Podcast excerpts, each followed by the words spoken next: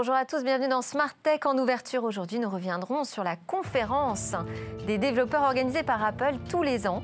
Cette année, évidemment, pas de grand raout, hein, mais un événement dématérialisé qui n'a rien enlevé au suspense quant aux annonces. Eh bien, nous en parlerons dans quelques instants avec Romain Heuillard, journaliste et consultant en nouvelles technologies, qui est déjà en plateau avec nous. Bonjour Romain Heuillard.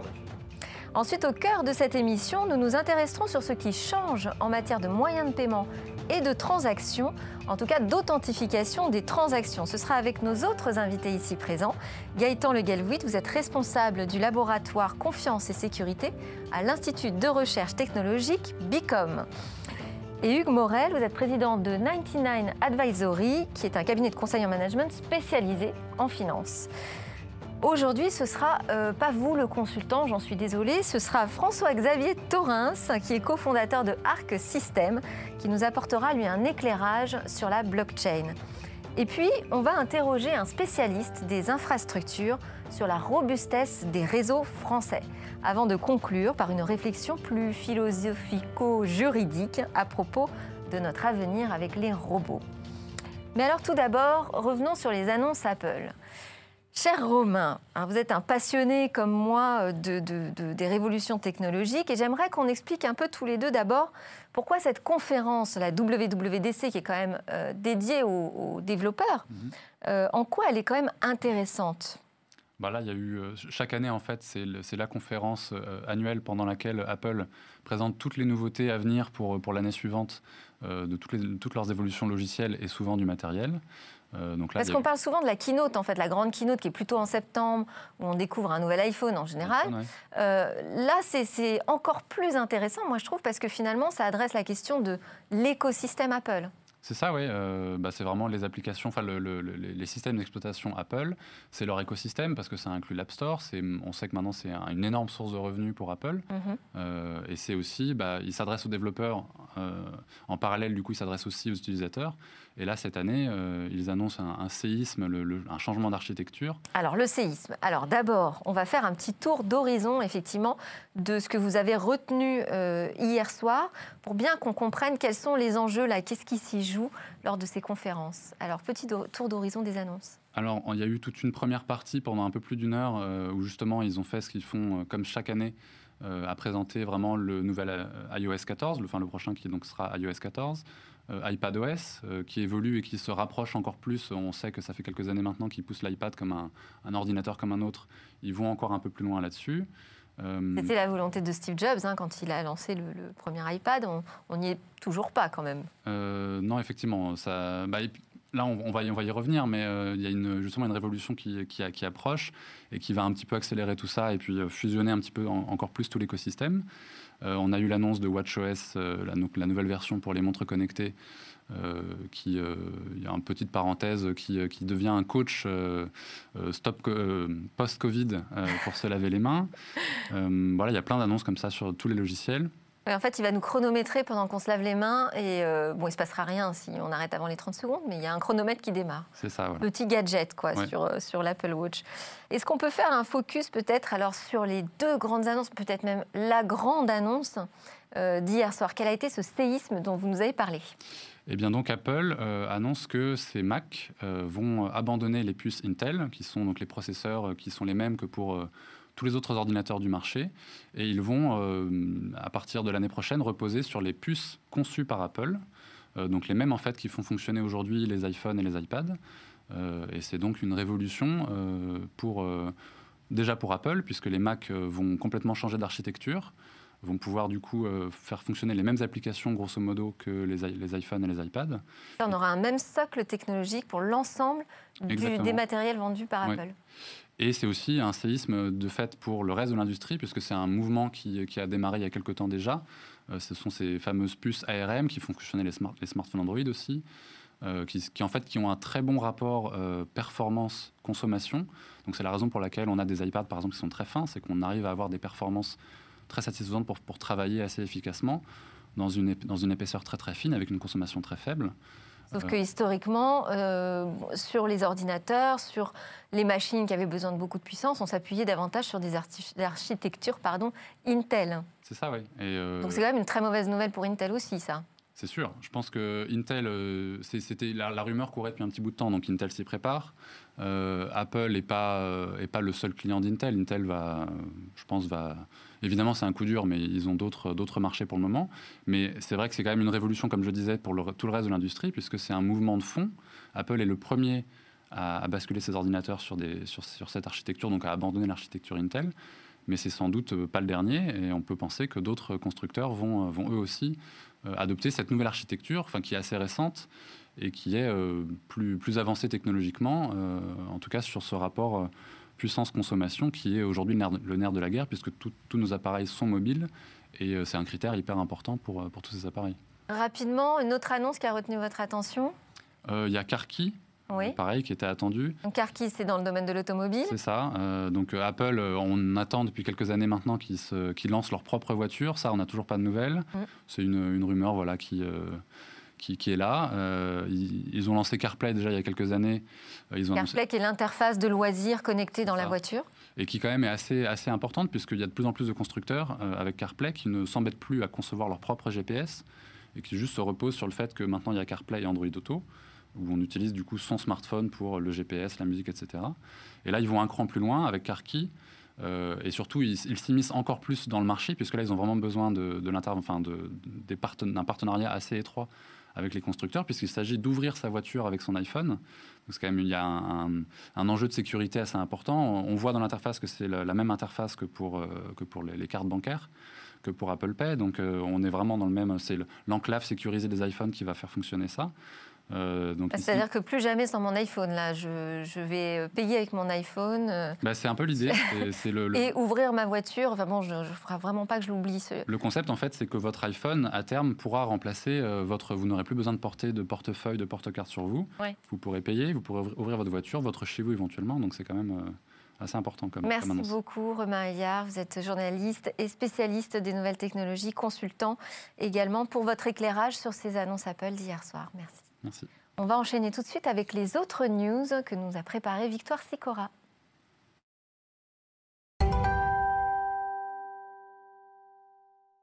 Victoire Sicora nous a rejoint pour les news. Alors beaucoup d'annonces business hein, aujourd'hui qui vous ont intéressé, notamment Bercy qui demande à Nokia de revoir son plan de suppression de postes. Nokia doit améliorer très significativement son projet de réorganisation de ses activités en France, selon Bercy. Nokia a en effet prévu de supprimer un tiers des effectifs de sa filiale française Alcatel-Lucent International. 1200 emplois sont concernés en France par ce projet de transformation, principalement dans le secteur de la recherche et développement. C'est déjà le quatrième plan social depuis le rachat d'Alcatel-Lucent en 2016. Expliquez-nous qu'est-ce qui se passe chez Nokia malgré les restructurations, Nokia reste distancé par Ericsson et Huawei et accuse un important retard technologique. Une énième fragilisation du groupe finlandais qui fait l'objet de rumeurs, notamment un rachat potentiel ou une vente à la découpe. On passe en Allemagne où un scandale financier ne cesse d'enfler. Ça pourrait être la plus grande fraude financière de ces dernières années. La fintech allemande Wirecard a admis hier qu'une somme de 1,9 milliard d'euros sur son bilan n'existait tout simplement très probablement pas. Je vous rappelle que Wirecard, c'est un prestataire de services financiers coté à l'indice vedette de la bourse de Francfort. Les soupçons de fraude semblent donc se confirmer, si bien que les auditeurs du groupe ont refusé de certifier les comptes 2019. Une énième mauvaise nouvelle après la démission du patron de l'entreprise et la chute du cours de l'action qui perd 44% en clôture à la bourse de Francfort hier. On passe à la science, la capture de mouvements sur les animaux, sur les animaux. Hein. C'est la toute dernière trouvaille des chercheurs britanniques. La capture de mouvements fait les belles heures des jeux vidéo et des effets spéciaux au cinéma. Le principe, habiller un acteur avec une combinaison dotée de petites boules blanches réfléchissantes aux endroits stratégiques du corps. Le tout est filmé par des caméras infrarouges qui permettent d'obtenir un modèle numérique du personnage. Et alors l'innovation, où est-elle? Eh bien, c'est de remplacer des acteurs par des chiens, ou plutôt un chien, car il aura fallu d'équiper un seul animal pour créer une une base de données réutilisable à volonté. Pour les suivants, euh, plus besoin de combinaisons, plus besoin de capteurs infrarouges, une méthode bien plus économique. Côté logiciel, on ne cesse d'investir dans la recherche en intelligence artificielle. Et oui, malgré la crise sanitaire mondiale, le logiciel français ne laisse pas tomber la recherche. Le rapport Truffle 100 révèle que 39% des leaders français du logiciel ont l'intention d'augmenter leur budget IA. Ils sont plus de 50% à placer ces technologies au centre de leurs priorités. Et alors ce rapport, est-ce qu'il nous dit quelque chose sur l'impact du Covid? Bien pas vraiment Delphine, car les acteurs du numérique prévoient le retour de la croissance dès 2021, une croissance encouragée depuis cette année par le dispositif fiscal de l'IPBox, qui permet aux entreprises de bénéficier, en plus du crédit d'impôt recherche, d'une réduction d'impôt de 10% sur les revenus de la propriété intellectuelle relatifs aux logiciels. Alors une news en avant-première, hein, on peut le dire, euh, euh, dans Smart Tech. Euh, on a une nouvelle fonctionnalité qui arrive sur LinkedIn qui s'appelle les LinkedIn Stories. Et oui, Delphine, déjà testé dans d'autres pays comme les États-Unis et l'Australie. Les LinkedIn Stories arrivent en France aujourd'hui. C'est bien sûr un lancement bêta qui sera réservé principalement aux influenceurs et aux top voices de LinkedIn, mais qui marque une nouvelle ère du réseau social des pros. Et qu'est-ce qu'elles permettent de plus, ces stories dans LinkedIn? Alors d'échanger plus rapidement et facilement avec son réseau, mais aussi de partager des actus et des moments clés, des moments forts. On se demande ce qui sera autorisé ou non en termes de contenu sur la plateforme et où la limite sera placée. Euh, LinkedIn restera-t-il un instrument destiné au développement de son réseau professionnel ou deviendra-t-il plutôt un réseau social plus axé euh, sur le quotidien Affaire à suivre? C'est en train de bouger, effectivement. Est-ce que l'un de vous deux a une actualité euh, qui l'a fait réagir ces derniers jours? Oui, Gaëtan? Euh, oui, euh, l'actualité qui, euh, qui me concernait un peu plus, c'était peut-être l'échec de l'application Stop Covid qui m'a malheureusement beaucoup été un de téléchargements, mais pas d'utilisation, quoi, finalement, on peut dire, si on fait ça, résumer. Et du coup, j'espère qu'on aura des chiffres sur l'impact réel et l'efficacité potentielle de l'application un peu plus tard. Très bien. Merci beaucoup, Victoire Sicora, pour ces news. C'est l'heure de démarrer le débat avec nos spécialistes.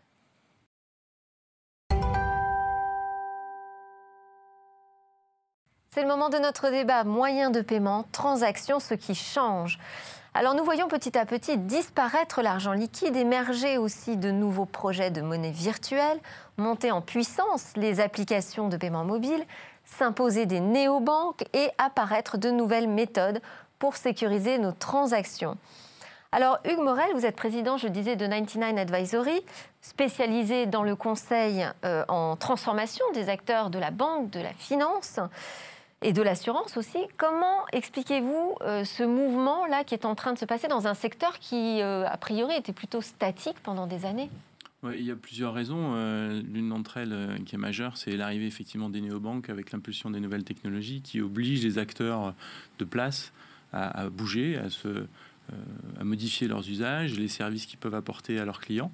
Et, qu'est-ce qu'on appelle une néobanque? Alors, vous pouvez nous la qualifier plus précisément, cette néobanque? Une néobanque, c'est une banque qui va vous apporter euh, une partie des services que vous offre euh, la banque traditionnelle qu'on trouve au coin de la rue. Notamment, elle ne vous offrira pas euh, la possibilité de pouvoir accéder dans un lieu à un conseiller, mais qui va vous servir à traiter tous les, toutes les transactions bancaires qu'on a l'habitude de faire avec sa carte de crédit, avec son compte sur Internet. Et il y a eu une facilitation en fait euh, qui a été euh, organisée au niveau européen, qui permet aujourd'hui à beaucoup de, start-up même de se déclarer établissement bancaire. C'est un peu ça qui a changé finalement la donne. Alors sous l'impulsion euh, de, des systèmes d'État et gouvernementaux et européens, il y a un certain nombre de directives qui ont été émises qui permettent de faciliter le déploiement des néobanques.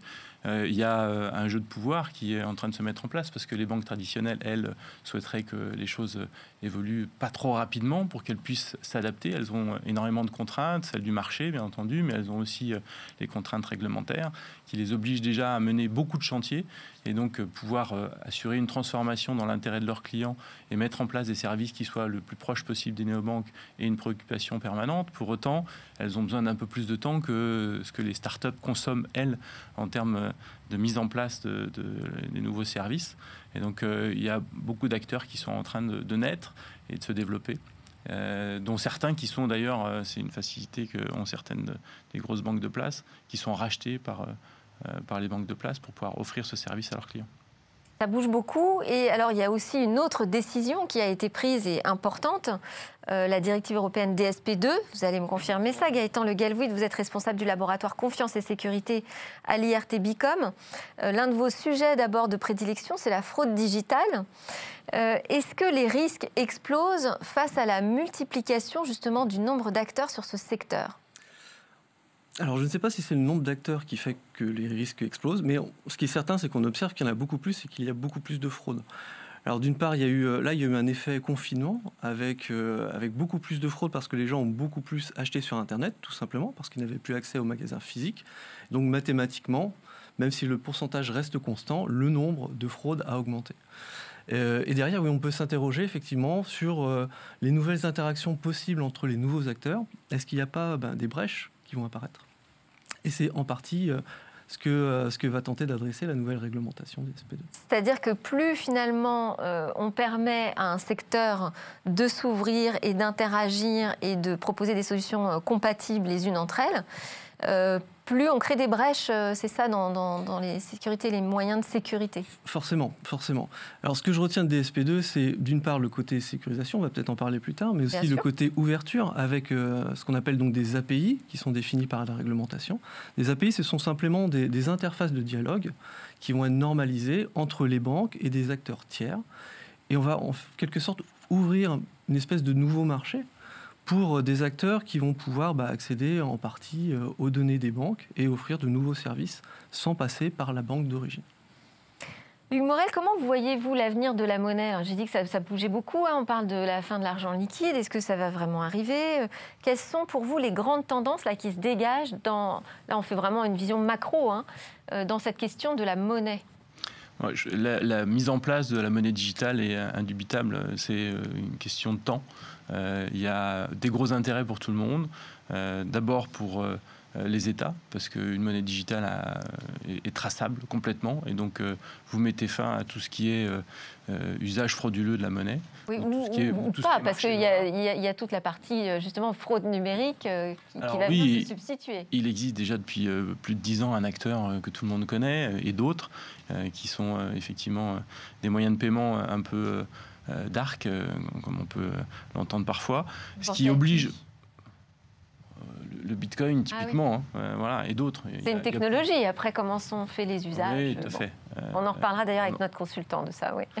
Euh, c'est pour ça aussi que les gouvernements n'ont pas le choix. Il va falloir que rapidement ils, se mettent d'accord au niveau européen pour déployer des monnaies qui permettent euh, des usages qui eux soient réglementés, parce qu'on ne peut pas laisser un acteur qui euh, d'année en année accroît le volume d'échange avec une monnaie non contrôlée, et puis à côté avoir des acteurs que l'on contraint avec des normes, avec des obligations réglementaires, qui eux n'ont pas les mêmes moyens en termes de facilité d'usage. C'est-à-dire qu'on ouvre à la concurrence, mais tout le monde n'est pas arme égale et ça, crée une déstabilisation. Si, si je vous ai euh, bien résumé. On peut le simplifier comme ça. Euh, Gaëtan Le Galvit, alors on est en train de parler, donc on a, on a commencé avec un changement du paysage, une augmentation quand même des risques de fraude, une nouvelle directive donc, qui va changer aussi la donne sur l'authentification des transactions. Euh, moi, je, quand je vous ai rencontré, vous m'avez présenté un système sur lequel vous travaillez là en ce moment euh, dans le laboratoire Bicom, qui permet de faire une double authentification sécurisée et qui passe pas par le SMS. Alors expliquez-nous. Alors l'idée qu'on a, a eue, c'est que, euh, en fait, l'authentification, c'est relativement simple et ça s'appuie sur trois éléments qui sont soit ce que je connais, soit ce que je suis, soit ce que je possède. Et euh, ce qu'impose DSP2 dans les banques, c'est euh, de demander deux éléments parmi ces trois-là. Notre idée, c'est qu'il euh, y a quelque chose. Concrètement, aujourd'hui, donc, je connais mon numéro de carte bancaire et je possède un smartphone qui me permet de valider. C'est ça. Bah, physiquement, lorsque vous faites un achat, ce que vous possédez, c'est votre carte bancaire et la deuxième authentification, c'est votre code secret. Sur Internet, ce qui se fait beaucoup aujourd'hui, c'est que euh, bah, vous avez votre numéro de carte bancaire et on va vous demander un SMS, enfin un code reçu par SMS. Donc ça va euh, vérifier que vous possédez le téléphone que vous déclarez avoir. Et ensuite, ce code tiré au hasard, ça va être voilà, quelque chose que vous connaissez et que vous avez indiqué.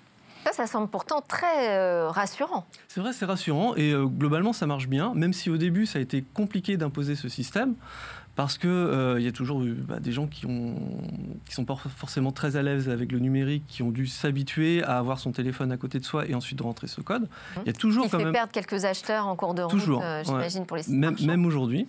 Euh, mais alors pourquoi, finalement, on a décidé, on a décrété au niveau européen que ce SMS, n'était pas fiable? Bah, voilà, le SMS aujourd'hui, c'est quelque chose qui, qui, qui, est noté comme obsolète. Ça a commencé par le NIST, donc une agence américaine, qui a déclaré il y a maintenant 4 ans que euh, voilà, le SMS était obsolète et effectivement il y a des attaques qui existent qui permettent euh, d'intercepter un SMS avec ce code et donc potentiellement d'accéder à, des achats, des comptes, des informations confidentielles. Et alors du coup on fait comment d'après vous? Alors on s'appuie toujours sur les trois éléments que j'ai cités.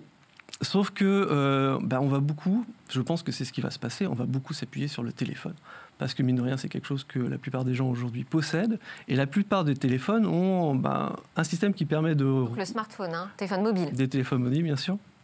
La plupart des téléphones ont un système qui permet de vérifier ce que vous êtes grâce à un lecteur d'empreintes, une caméra qui permet de scanner votre visage.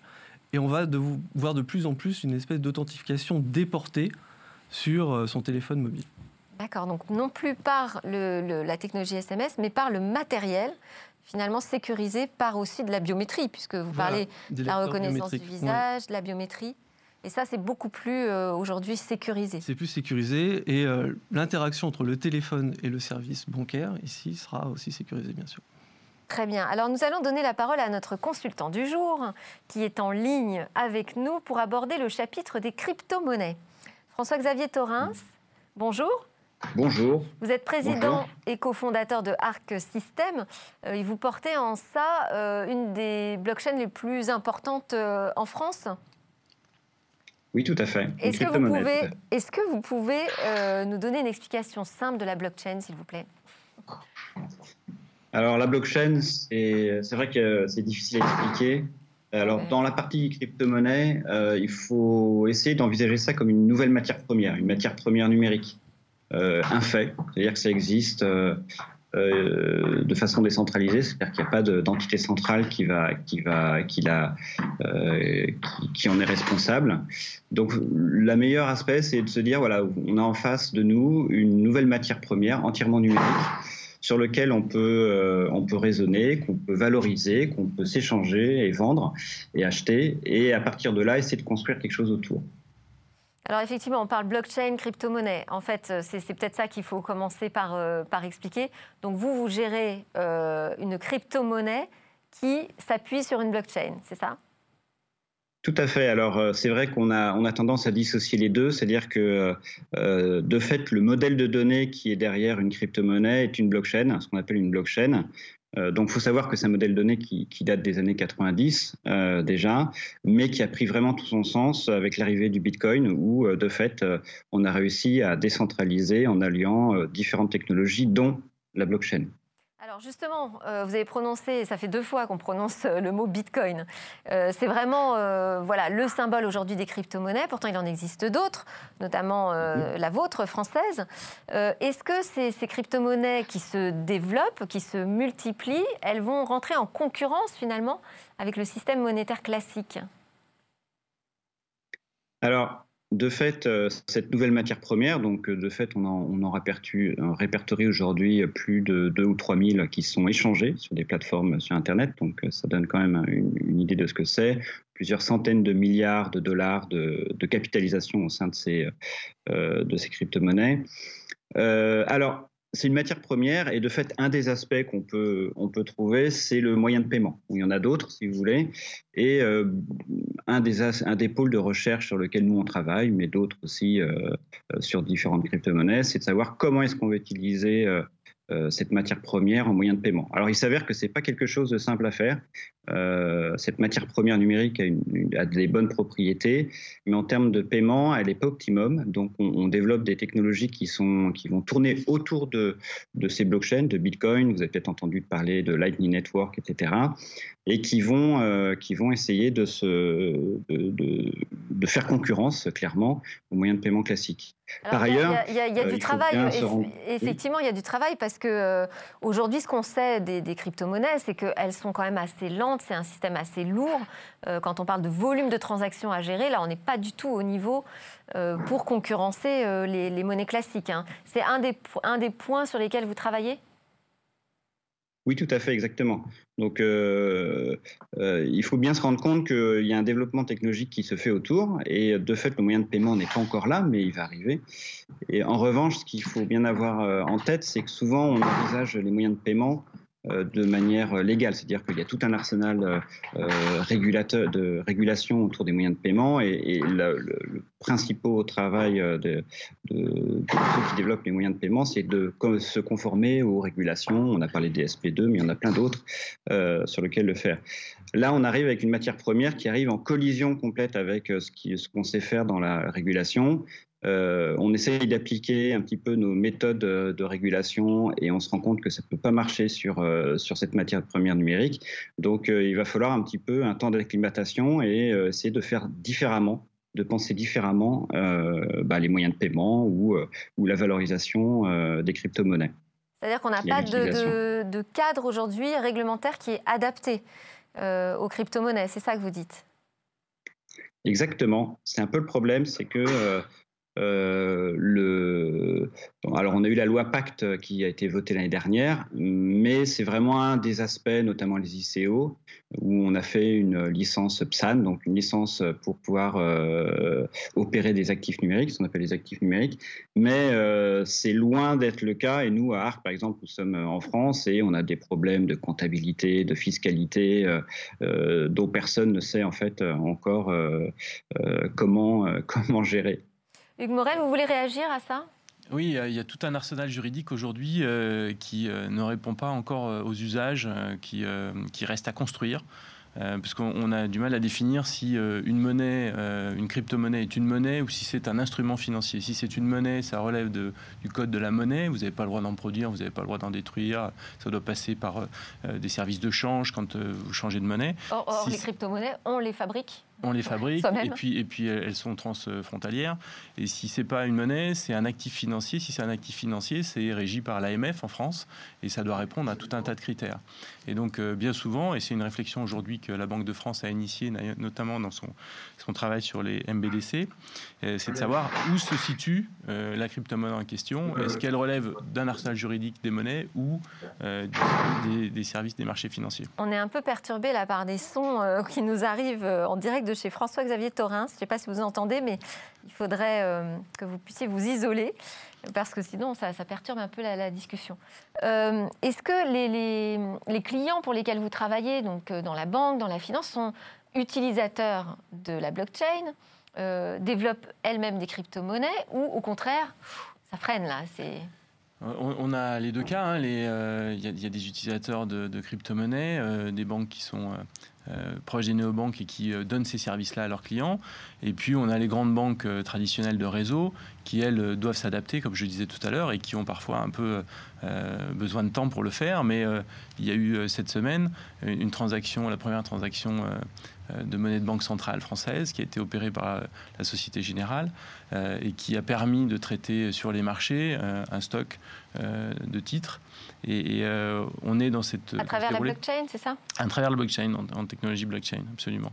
Euh, la Banque de France euh, a initié un programme avec deux facettes le traitement de, d'opérations sur les marchés, de traiter de gré à gré entre entités dédiées au secteur financier, et puis la préparation de ce qui sera demain utilisable dans notre dans notre smartphone, qui sera notre nouveau euh, porte-monnaie, euh, parce que de toute façon, c'est, euh, comme je disais aussi tout à l'heure, c'est, la tendance de l'histoire et on ira vers ça. Mais il y a effectivement un arsenal juridique qui reste à construire pour que on soit serein, vous et moi, en utilisant ces monnaies-là pour être sûr qu'on n'ait pas des pertes ou des pertes de valeur. Alors quand on sera serein, bah, du coup, on sera à nouveau aussi dans un système beaucoup plus réglementé, beaucoup plus surveillé, et donc on perdra sans doute un peu de liberté. C'est ça, on a vraiment deux mondes là aujourd'hui presque qui s'affrontent. Moi, j'avais une question encore à poser à François-Xavier Torin, si vous êtes toujours avec nous, de Arc System.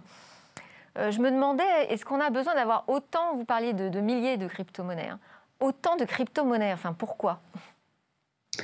Alors, on n'en a pas besoin, euh, mais comme je dis, euh, c'est vrai que l'aspect décentralisé fait que euh, des, communautés se sont lancées avec leur propre crypto-monnaie et que euh, elles survivent en fait euh, aux fondateurs. Si vous voulez, Satoshi Nakamoto qui a fondé le Bitcoin a disparu et malgré tout, eh ben, il est mort ou elle survivra à son fondateur.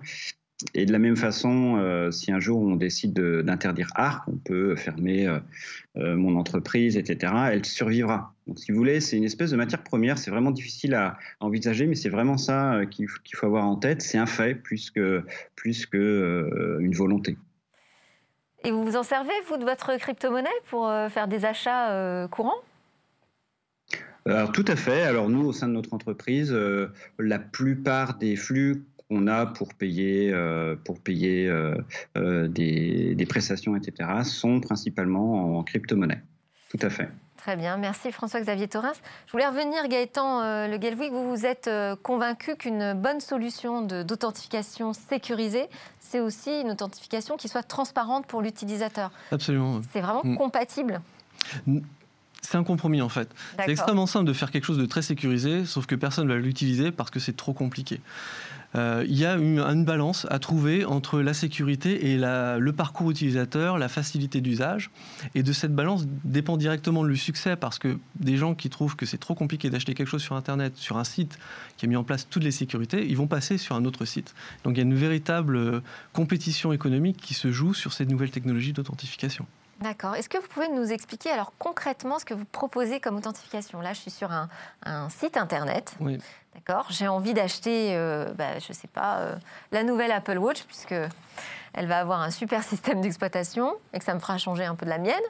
Euh, qu'est-ce, que je, qu'est-ce qui se passe là pour authentifier mon achat? Comment ça se passe concrètement avec votre solution un peu futuriste pour l'instant, qui n'est pas encore commercialisée? Alors c'est, c'est quasiment un produit, mais effectivement l'idée c'est que on a en permanence avec soi un appareil qui nous est propre, c'est notre terminal Internet. Ça peut être un téléphone, une tablette ou son ordinateur. Et on a développé un système euh, qui permet de créer une empreinte qui est euh, quasi unique de euh, son ordinateur. Et cette empreinte... Cette empreinte, c'est une empreinte euh, digitale ou de, data autour de moi? C'est une analogie avec les empreintes digitales, évidemment. C'est une empreinte sur l'environnement de l'ordinateur. Ça va du matériel au logiciel que vous avez installé, au système d'exploitation, etc. Et on a fait des études poussées sur plusieurs millions d'ordinateurs dans le monde. Et on avait un taux d'unicité qui était à plus de 80%. C'est-à-dire qu'il y a 80% des empreintes qui sont uniques et les autres apparaissent une ou deux fois dans le monde. Mais la probabilité d'avoir la même empreinte qu'un autre est extrêmement faible. C'est une sur plusieurs millions. Juste pour que ce soit clair, une empreinte au sens euh, que vous, vous l'entendez, c'est-à-dire que on sait que euh, je suis bien Delphine Sabatier parce que je suis là tous les matins sur ce plateau avec des invités. Donc je suis géolocalisée, c'est ça? Qu'est-ce qu'il y a comme faisceau d'indices qui confirme que c'est bien moi? Alors, c'est au moment où vous vous êtes enregistré au service, à votre banque, etc. On a aussi enregistré votre ordinateur. On sait que c'est l'ordinateur de Delphine parce qu'il a telle ou telle caractéristique.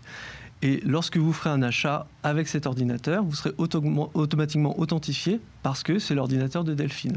Si quelqu'un a récupéré votre mot de passe ou votre carte bancaire mais utilise son propre ordinateur, il sera bloqué parce que un des critères d'authentification, ici l'empreinte de votre ordinateur, ne sera pas respecté.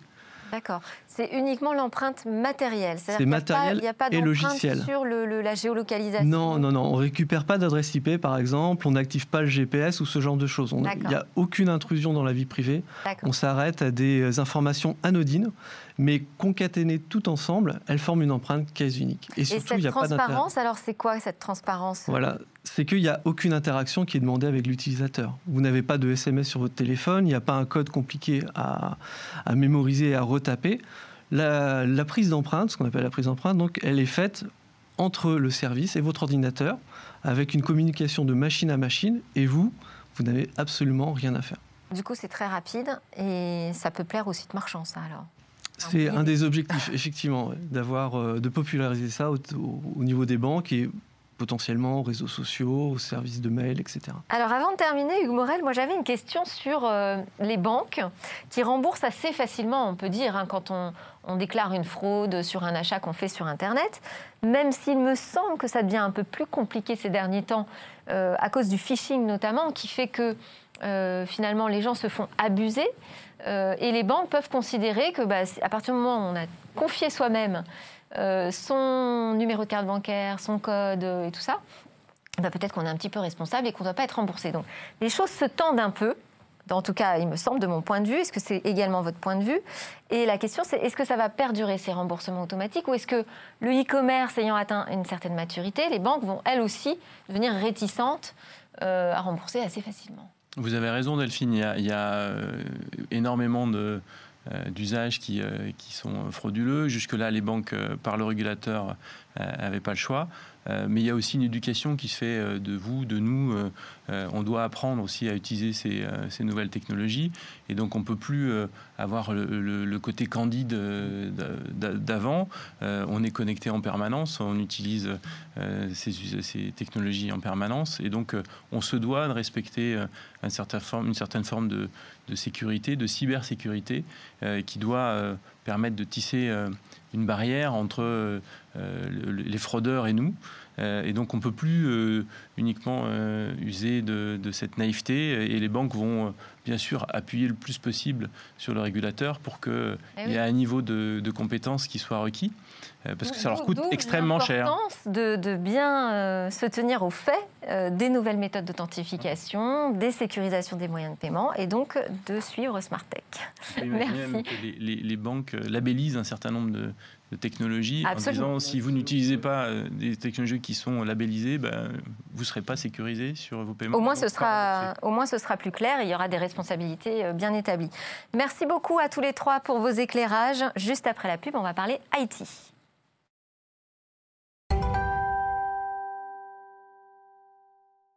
Nous sommes de retour sur le plateau de Smart Tech. Alors Gaëtan Le Galwick de Bicom et Hugues Morel de 99 Advisory sont toujours avec moi en plateau.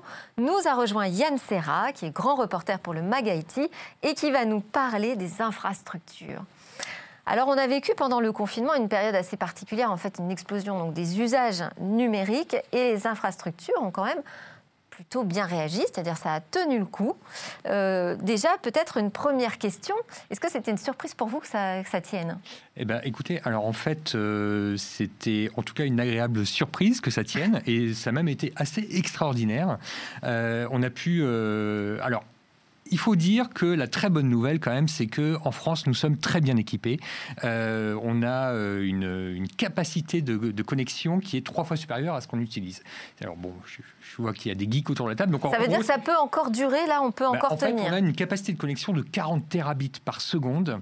Delphine, vous êtes geek, vous, vous me comprenez, je sens que vous... et en fait, on n'utilise que 12 terabits. Donc, on a, on a vraiment encore de la place. Donc, euh, ça, c'est, ça, c'est vraiment une, une, une, très, très bonne chose.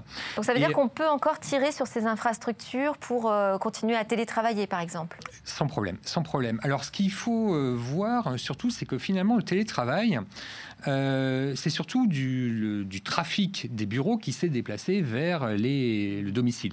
Et en fait, alors, il y a eu, bien évidemment, en plus euh, les visioconférences, ce genre de choses. Et alors le trafic, donc du coup, a augmenté de 15 à 20% c'est à relativiser parce qu'en général, tous les ans, ça augmente de 7%. Donc 15 à 20%, effectivement, c'est plus à cause des visioconférences, mais c'est pas non plus dramatique et on a encore largement de la place pour, euh, pour se connecter.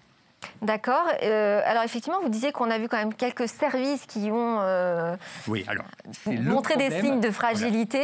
Alors effectivement, euh, donc je vous disais, c'est une bonne nouvelle qu'on ait une aussi bonne connectivité. En revanche, le drame, c'est qu'il y a des services en face qui n'ont pas tenu la charge. et, il y a des sites sur lesquels on ne pouvait pas se connecter, sur lesquels on il y a deux cas dans de des files d'attente. Enfin. il y a deux cas de figure. alors vous avez les télétravailleurs qui se sont connectés aux ressources de leurs entreprises. Alors là, de quoi on parle? On parle des services publics, on parle euh, des industriels, les banques, les assurances, et même à une moindre échelle, les cabinets comptables, les cabinets d'architectes. Donc, eux se connectent à leur entreprise pour aller chercher les documents de, travail. Et là, le drame, c'est que bah, les entreprises n'étaient pas du tout assez dimensionnées pour euh, accueillir autant de télétravailleurs d'un coup. Et alors, ça s'est même aggravé parce que euh, pendant le confinement, pour résoudre ce problème-là, il aurait fallu acheter plus d'ordinateurs de, de connexion. Sauf que comme les usines étaient fermées en Chine, eh bien, c'était très compliqué finalement de muscler euh, les connexions. Donc ça, c'était un vrai problème. En revanche, euh, il y a quand même euh, à côté de ça une autre bonne nouvelle, et là, c'est tout ce qu'on appelle les services cloud. C'est-à-dire qu'en fait, les, alors c'est les services américains. C'est-à-dire que de quoi on parle hein, C'est Microsoft Office 365, Salesforce pour les, les commerciaux, Zoom pour le, la vidéoconférence. Donc alors, ces Américains, ils ont été très très malins. Euh, ils sont, mais vraiment, juste avant le, confinement, c'est-à-dire on parle de 15 jours avant le confinement, ils ont déporté tous leurs services sur les data centers français. Parce qu'ils se sont dit, là, c'est l'occasion ou jamais euh, où les salariés et les entreprises vont se rendre compte que finalement, c'est plus vraiment intéressant d'utiliser les logiciels dans les entreprises, mais plutôt les utiliser sur Internet. Donc du coup, pour que l'expérience utilisateur soit agréable, malgré tous les télétravailleurs qui allaient se connecter, ils ont mis tous leurs services dans les data centers français. Et ça, c'est une très bonne nouvelle parce que ça augure de très bonnes choses pour l'écosystème, pour l'avenir le, économique du secteur des data centers en France. Ah bah c'est passionnant. On pourrait en parler encore des heures, mais on n'aura pas le temps là tout de suite. Merci beaucoup Yann Serra, grand reporter pour le Mag IT. J'espère que vous reviendrez pour de nouvelles aventures sur les infrastructures. Très volontiers. On va désormais se projeter dans le futur.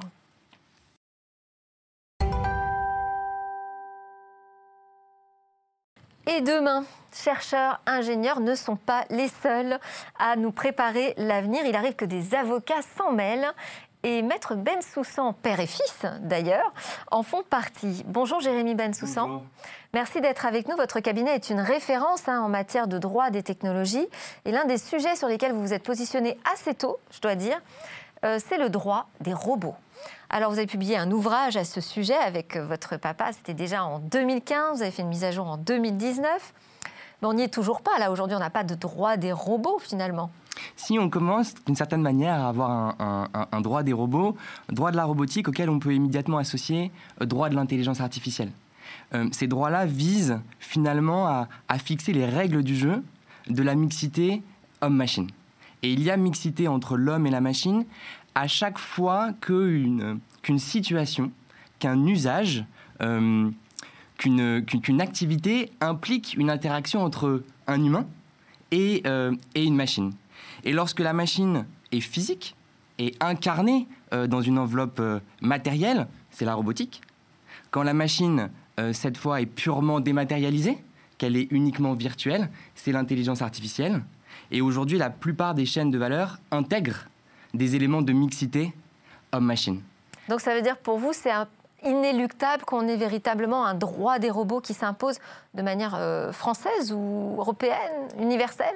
Euh, de manière française, oui, il y a un certain nombre de, règles et de normes qui sont pensées justement pour euh, établir, encore une fois, les règles du jeu de cette mixité-là. Il y a des réflexions plus globales qui sont réalisées au niveau européen. Et puis, comme d'habitude, un petit peu dans, le domaine juridique, les pays euh, on va dire, s'influencent les uns les autres. Et on regarde ce qui est fait à l'étranger. Euh, je peux vous donner un, exemple de régulation euh, qui existe aux, États-Unis. sur Internet, on a l'habitude d'interagir avec des chatbots, avec des agents conversationnels, qui nous orientent, qui peuvent répondre à un, premier niveau de questions qu'on pourrait avoir. dans l'État de Californie, il y, a une règle très spécifique qui dit que il est interdit d'inciter quelqu'un à, commander un produit ou commander un, service ou d'influencer son vote dans le contexte d'une élection si euh, l'agent conversationnel ne dit pas euh, finalement que c'est un agent conversationnel, qu'il se présente sous les traits d'un humain. Il ne doit pas nous tromper en fait. Exactement.